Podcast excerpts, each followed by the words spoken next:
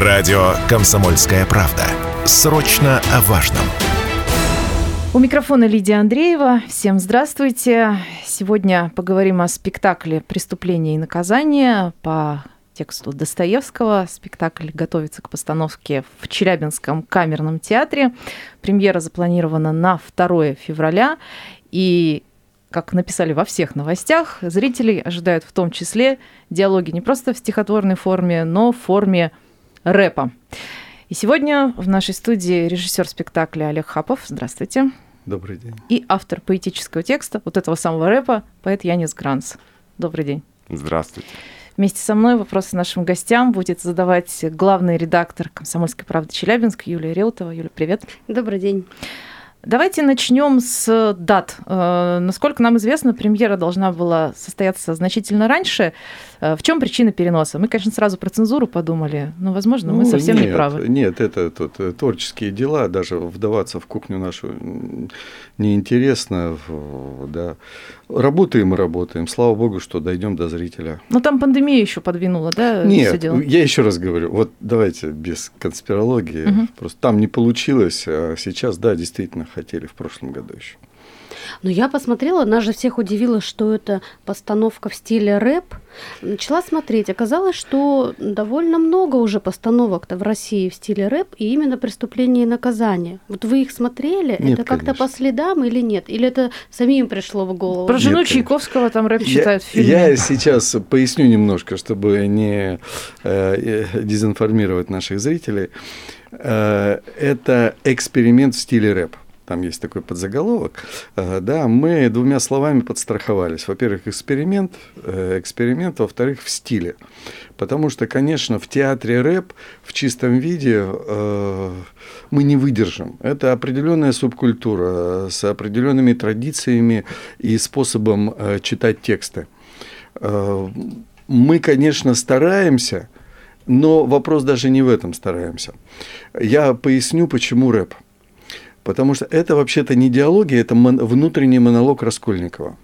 Что его привело к старухе, что с ним случилось в момент убийства старухи и ее сестры Елизаветы, и что было потом. Потому что для меня роман Достоевского прежде всего это про э, наказание. И не уголовное, не процессуальное, а что происходит с человеком после того, как он убивает другого человека, после того, как он разрушает Вселенную, не им созданную. И, э, на мой взгляд, это самое страшное наказание, когда человек осознает, что он сделал. И этот процесс осознавания и как это входит во вселенную Раскольникова, ну, простите, что я такими э, выражениями изъясняюсь, для меня они совершенно понятные и выразительные, э, и является тем главным выразительным средством, которое мы реализуем в спектакле – внутренний монолог для меня он такой же открытый, такой же яркий, экспрессивный, как рэп. Чем соединено? Рэпер – это оголенный нерв – он просто, ну, хороший рэпер, это э, человек, кричащий в космос о несправедливости мира, об своем отношении к этому. Э, да. И Раскольников тоже, пытаясь идти по пути осознавания, он проходит определенные этапы, как это нынче принято пять этапов признания. Э, да. И когда он понимает, чего он натворил, и кается, и Достоевский об этом пишет – что старый, прежний Раскольников умирает и рождается новый. Да, роман заканчивается тем, что они сидят с Соней где-то в Сибири на берегу реки, а под подушкой у него лежит Библия. Э, ну, для меня тоже это, честно говоря, не показатель э, воскрешения ну, для какого-то года. Да. Но для Достоевского, который сам был сомнительно верующий, э, которого самого было куча грехов и поводов поразмышлять, о вере и неверии. Это, конечно, сильный э, ход. Вот такая история про рэп. Поэтому говорить в чистом виде, что это рэп, хотя э, наш музыкальный руководитель Валентина Сперева и Янис тоже старался соответствовать этой открытости, этому способу существования, вот таком кричащий человек, стоящий на горе, мы стремились. Да. Эфир можно заканчивать, режиссер все рассказал, в общем. А вовсе нет. А как Что раз как... самое интересное, да. как писался этот рэп? Вы впервые э, Я начну с рэп-спектаклей, да, я тоже ни одного из них не смотрел и делал это умышленно, э, чтобы голова моя была не пуста, а свободна, скажем так. Чтобы и, рэп не слушали э, треки? Специально я вообще, знаете, когда-то Захар Прилепин ответил на мой вопрос, какую музыку он предпочитает читает, он сказал, я люблю тишину. Вот с тех пор я тоже так э, всем и всегда отвечаю. Я не слушаю ни рэп, ни даже классическую музыку. А, я люблю тишину. А, что касается текстов, то я писал стихи. Я не думал, что это какие-то рэп-тексты или не рэп-тексты. Вот. Моя задача была точнее выразить то, о чем мы договорились с режиссером, и то, что вкладывал в, это, в этого героя, вероятно, автор. А вот. я вижу, что перед вами лежит э, текст. Э, я, я вижу, что он поэтический. Да, это, я, это как раз кусочек спектакля. Я да? несколько монологов э, распечатал сегодня, действительно, потому что думаю, ну как это, пригласили в студию поэта и не скажут, а теперь почитай нам стихи. Ну, такое же бывает и точнее не бывает по-другому. Поэтому я подготовился, да, у меня. Ну, давайте есть... несколько строчек, какие. Признаться, у меня не было такой самые... идеи, но когда я вижу то, что перед вами, да. тут уже как бы. Ну хорошо, давайте я вот э, прочитаю один монолог, он короткий, 16 строчек. Это все Раскольников. Это да, это все монологи Раскольникова, да. Небо краснее и ниже, Красным стучит по стеклу в комнате красная жижа, красная грязь на полу, кровью пропитаны руки, кровь истекает из книг, мысли кровавые и муки, штора, диван, воротник, стены под красным потоком ходят, скрипя ходуном, и окровавленный кокон туча дымит за окном. Невский, измазанным красным, перевернулся на треть, страшно, тепло и прекрасно в лица кроваво смотреть. Вот. Но это один из монологов, когда Раскольников находится на такой грани сумасшествия и реальности. Когда уже все совершено, по сути, да? Да, когда уже, конечно, все совершено. И вот... Э, ну вот мы привыкли, что поэзия такой вот гладкая, красивая в какой-то степени. Может быть, есть такой стереотип. А вот Достоевский насколько поэтичным оказался? Э, вы знаете, там можно целыми кусками просто брать и отправлять э, композитору, и он прекрасно справится с задачей. Ну, какие примеры? Ну, в эпилоге, например, э, есть такая фраза. «Семь лет для них пролетят, как семь дней». Да? Вот. Это уже готовая строчка, понимаете? Семь лет для них пролетят, как семь дней. Вот. И, Ритмизированная проза, так э, называемая. Да, есть даже такое понятие, как найденная поэзия, когда ты просто берешь прозаический текст, перебиваешь его в поэтические строчки и читаешь как верлибр, то есть как, свободное, э, как свободный стих. Вот. Э, да, Достоевский не самый, прямо скажем, поэтический автор, он не самый лучший стилист, но вот эти зерна, несомненно, эти отдельные фразы, эти э, мудрые мысли, там очень их много, надо просто внимательно читать. Ну, например, мне жутко понравилось, когда идет Раскольников и видит вывеску товарищества, написанную через «А». И он думает, ну надо же, какие грамотеи. Я, конечно, тоже это... Очень современно. Да. Кстати, сегодня день студента, а Раскольников э, был студентом, да, и не доучился, потому что денег не хватало, и жизнь такая тяжелая началась у него. То есть эксперимент будет пока только в этом. То есть э, Раскольников у нас не появится в кроссовках, Свидригайлов в цепях ходить не э, будет. Нет, по послушайте, э, конечно, не только в этом. Это поиск нового театрального языка, он не ограничен только такими особенностями текстовой подачи. Конечно, мы переносим действие в сегодняшний день. Если вспомнить природу конфликта, который Раскольников попадается, Достоевский описывает, социальная несправедливость Почему тысячи семей в бедности живут, в горе, в разврате, а одна старуха, процентщица, которая 7% берет, понимаешь, а иногда и больше. Посмотрите на наши... А иногда и 78. Банки, да? Да, да, да. Не, не банки, а вот эти всякие конторочки. Банки пока Быстрозаймы. еще... Быстрозаймы. По-божески, да? Да, тоже сейчас Почему проблема. это так, а я вынужден действительно голодать? Причем Раскольников у Достоевского не просто студент, ему 23 года по роману, а он вообще-то претендует на профессорскую кафедру. Он статью свою написал не просто так. Это социальные исследования по поводу угу. твари дрожащей или право имеющей. То есть человек э, более чем способный. В 23 года кафедры не все в Петербургском университете претендовали. Однако нет, он уходит, он э, бросает и э, какое-то внутреннее ощущение несправедливости реализует через такой страшный поступок. У нас половина программы пролетела. Семь лет, как семь дней. У нас и так половина программы, как одна секунда пролетела. Сейчас время для небольшой паузы. Очень скоро вернемся в эфир. Мы возвращаемся в студию. Лидия Андреева. Вместе со мной нашим гостям вопросы задает главный редактор «Комсомольской правды» Челябинск Юлия Реутова. В гостях у нас режиссер спектакля «Преступление и наказание», который 2 февраля Э, будет премьерный показ в Камерном театре, режиссер спектакля Олег Хапов и автор поэтического текста Янис Гранс. Э, спектакль имеет подзаголовок «Эксперимент в стиле рэп», и вот как раз то, что будет рэпом, хотя звучит как самая настоящая классическая поэзия, вот именно это писал Янис Гранс и даже читал уже в нашем эфире. Тот, кто пропустил первую часть, может найти в подкастах и послушать. А вы приходите и послушайте. Я еще э, первый раз пропустил ваше название. Э, спектакль называется «Достоевский. Точка. Игра в». То есть никакого преступления, никакого наказания. Нет, это будет в, по мотивам э, романа «Преступление и наказание», естественно. Но то, что это игра в... А во что? В жизнь, игра в классике, игра в жмурке, в бисер. Игра в бисер, да, можно и, и так, и, и Гесса сюда эм, добавить.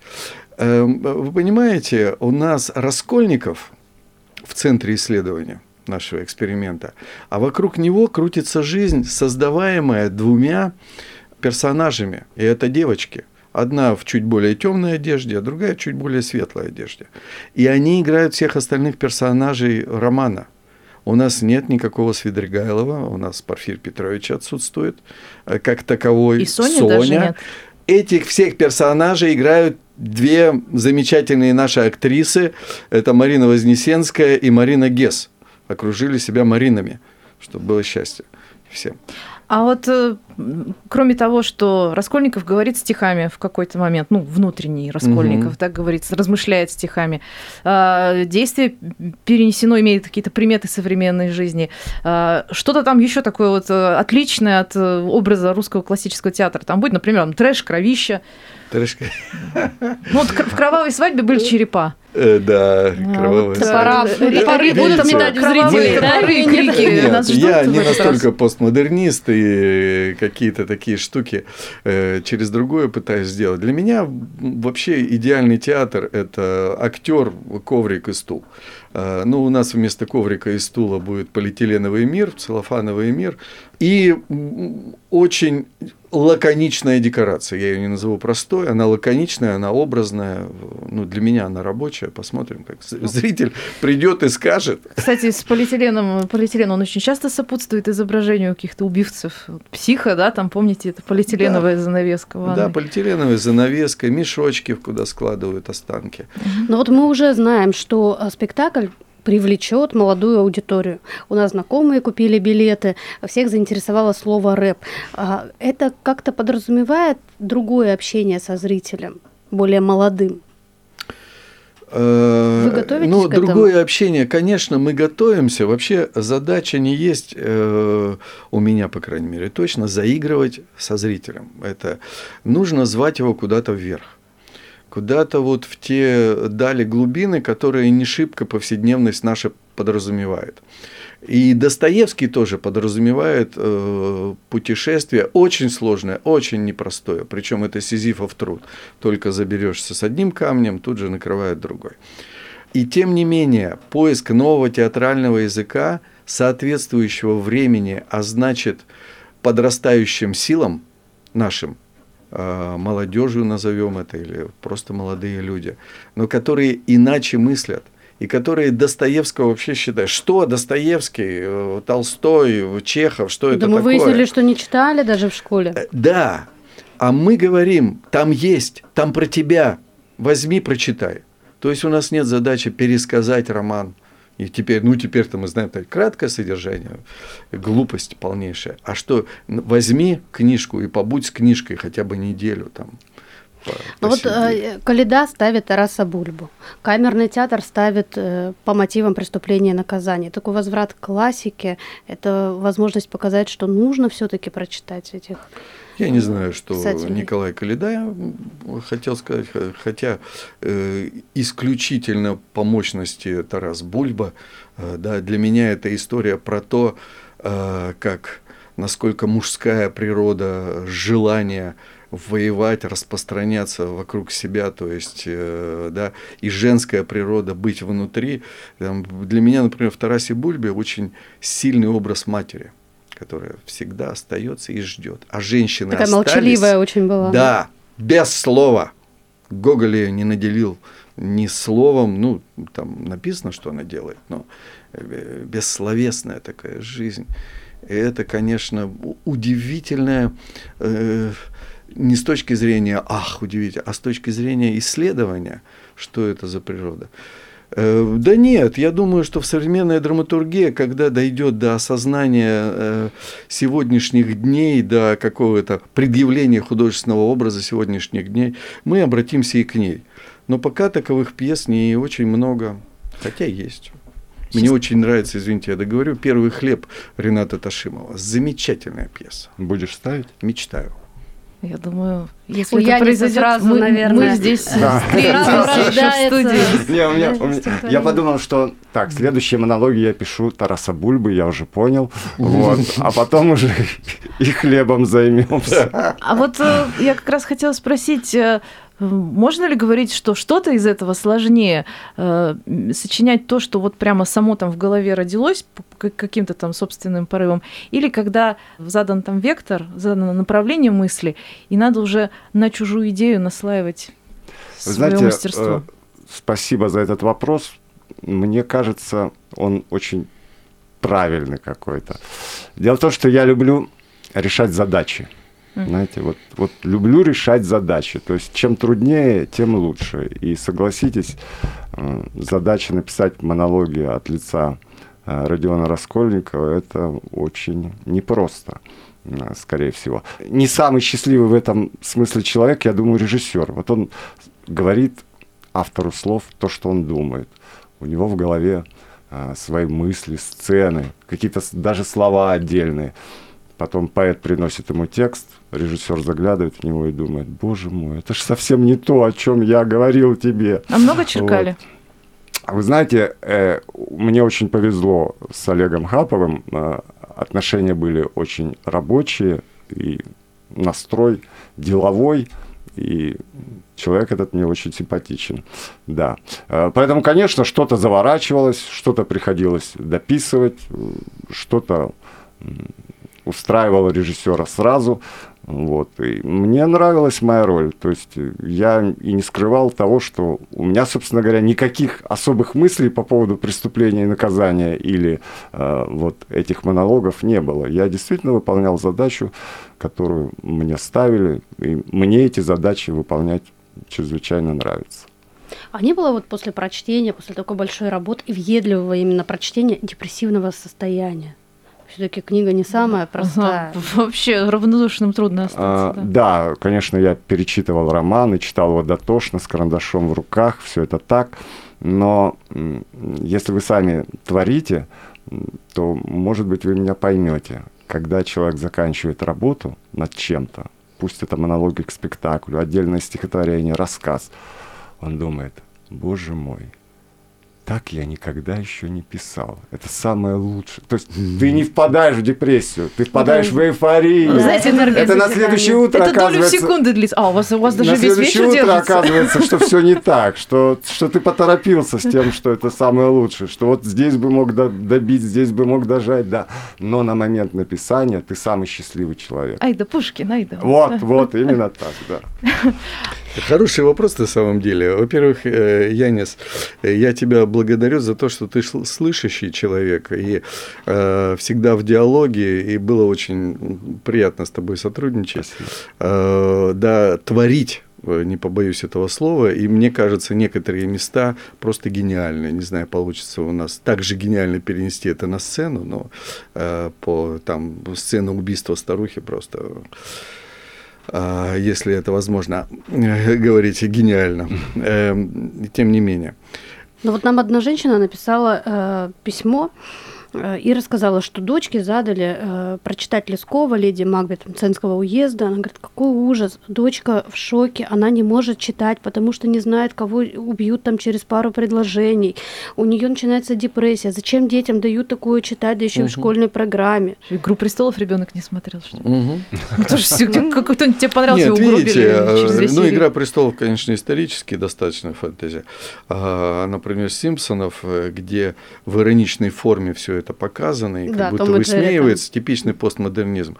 Э, Но все равно, вы понимаете, это с психологом. Позовите детского психолога, и пусть он поговорит, как ребенок встречается со смертью, какие у него этапы кризиса возрастных бывают по поводу этого. Э, Да, я дилетант в этом смысле. Но и действительно любопытно, потому что все великие произведения основаны на двух обстоятельствах. Это любовь и смерть. И как вы вот это примирили-то с молодежным сознанием свое а посмотрим, как примирили. Вот со своим я его примирил, а э, с молодежным посмотрим 2 числа.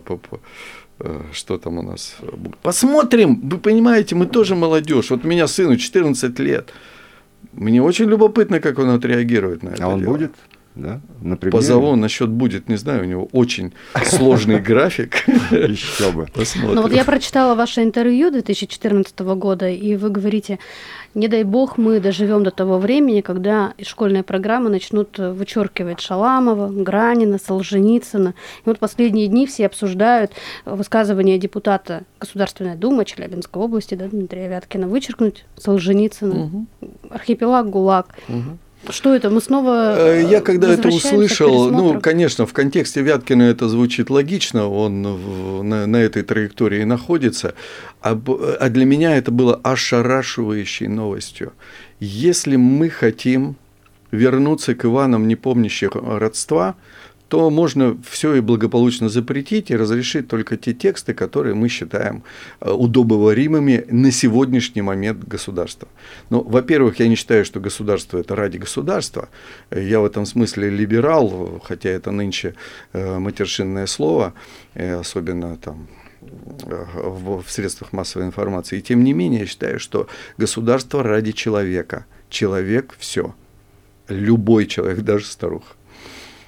И для меня это непостижимо. Как это Солженицына запретить? Гранина с его ленинградской книгой. Кстати, э, вполне это все сходится насчет ценности человека с Достоевским, который Да. говорил, что там ничего не стоит, э, никакие там. Да. Сейчас дословно Да, не, слёзы не скажу, что одной слезы ребенка никакие, да, я думаю, и Старухины тоже не стоят никакие там суперзавоевания и прочие вещи. К сожалению, эфирное время у нас Ох. подошло к концу. А, Я напомню, что 2 февраля в Камерном театре будет спектакль. Я уверена, что он будет замечательный. Он будет замечательным для зрителей. Я уверена, что его заметят и запомнят. Приходите на премьеру. В нашей студии э, были режиссеры спектакля Достоевский «Игра в эксперимент э, В стиле рэп. в стиле рэп». Режиссер спектакля Олег Хапов и автор поэтического текста Янис Гранц. Спасибо вам большое.